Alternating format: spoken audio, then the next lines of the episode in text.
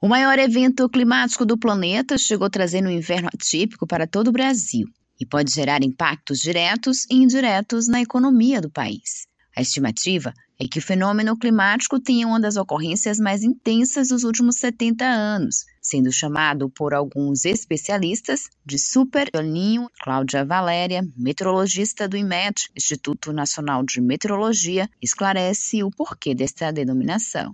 O El Ninho, ele é o aquecimento né, das águas do Oceano Pacífico Equatorial. E quando nós temos essas temperaturas mais elevadas nessa região do Pacífico, nós temos uma série de consequências, né, modificações de padrões da, da climatologia das várias regiões do planeta e, no caso, também aqui do nosso estado, né, do Nordeste brasileiro e da Bahia. É, falando do ponto de vista porque alguns estão chamando aí de super El Ninho, porque existe né, uma previsão, uma indicação de que esse El Ninho ele possa ser de uma categoria moderada, podendo inclusive ser forte. Então, quando se fala de super, é devido a essa intensidade, né?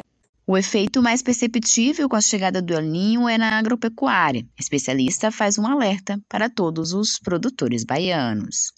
É, do ponto de vista agrícola, pecuária, a gente lembra sempre que precisamos ter cuidados, né? Quando a gente está no Nordeste do Brasil, na Bahia, independentemente da gente ter um cenário já previsto como um El Ninho, a gente precisa cuidar muito bem das nossas águas, dos nossos reservatórios, utilizar com cautela, com cuidado, né? Toda essa água que a gente teve aí dos últimos anos, que acabou repondo bem, né? É, grande parte dos nossos reservatórios reservatórios. Então, como essa utilizar com mais cautela, com mais cuidado, porque exatamente devido a essa sinalização do El Ninho, é, as chances desse ano a gente ter esse ano, próximo ano, ter uma irregularidade nas chuvas, elas são grandes. Então, consequentemente, a gente vai precisar mais, né, desse cuidado com os nossos recursos hídricos. O inverno de temperaturas mais amenas e clima mais seco também deve trazer impactos em outros segmentos da economia. No caso do setor de vestuário, por exemplo, há estimativas de que a demanda por roupa de frio não seja tão grande e acabe parcialmente afetando as vendas. O verão de 2022 foi o mais quente registrado até hoje na Europa, com sucessivas ondas de calor que causaram recordes de temperatura, seca e incêndios florestais. No Brasil, a primeira segunda-feira do mês de julho foi o dia mais quente da história já registrado numa escala global, de acordo com dados dos Centros Nacionais de Previsão Ambiental dos Estados Unidos. Na data, a temperatura média global atingiu a marca de 17 graus Celsius, um indicativo preocupante, segundo o professor de epidemiologia e pesquisador do Instituto de Saúde Coletiva da UFBA, Ismael Silveira.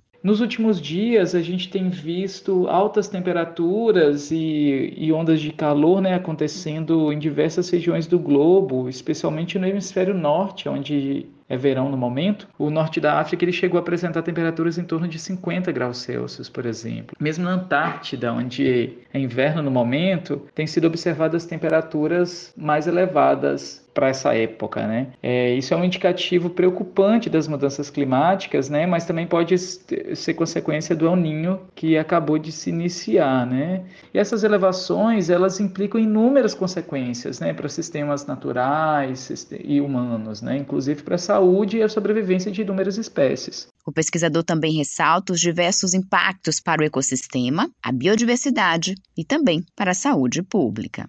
Então, essas alterações nas condições climáticas podem causar diversos impactos para os ecossistemas né, e para a biodiversidade. É, esses impactos são muitos, né, mas, por exemplo, as temperaturas elas podem afetar o ciclo de vida das espécies, né, os padrões de reprodução, de, migração, de migrações. As altas temperaturas elas podem causar mudanças na disponibilidade dos alimentos, Outro impacto importante também é o aumento dos incêndios florestais, né? As altas temperaturas, quando são combinadas com condições de seca, pode propiciar, aumentar né, o risco e a intensidade dos incêndios florestais, que vão resultar aí na perda de habitat, na mortandade de diversas espécies, o que pode diminuir a biodiversidade, a diversidade de espécies né, nos ecossistemas florestais atingidos. Outro impacto também da, das mudanças nas condições climáticas é a alteração da, na distribuição dos vetores transmissores de algumas doenças infecciosas. Né? E um outro impacto também é a mortalidade de organismos sensíveis ao calor. O último Super El Ninho aconteceu em 2015. O fenômeno climático não tem um período de duração definido, mas pode persistir até dois anos ou mais. Josi Braga, para Educador FM.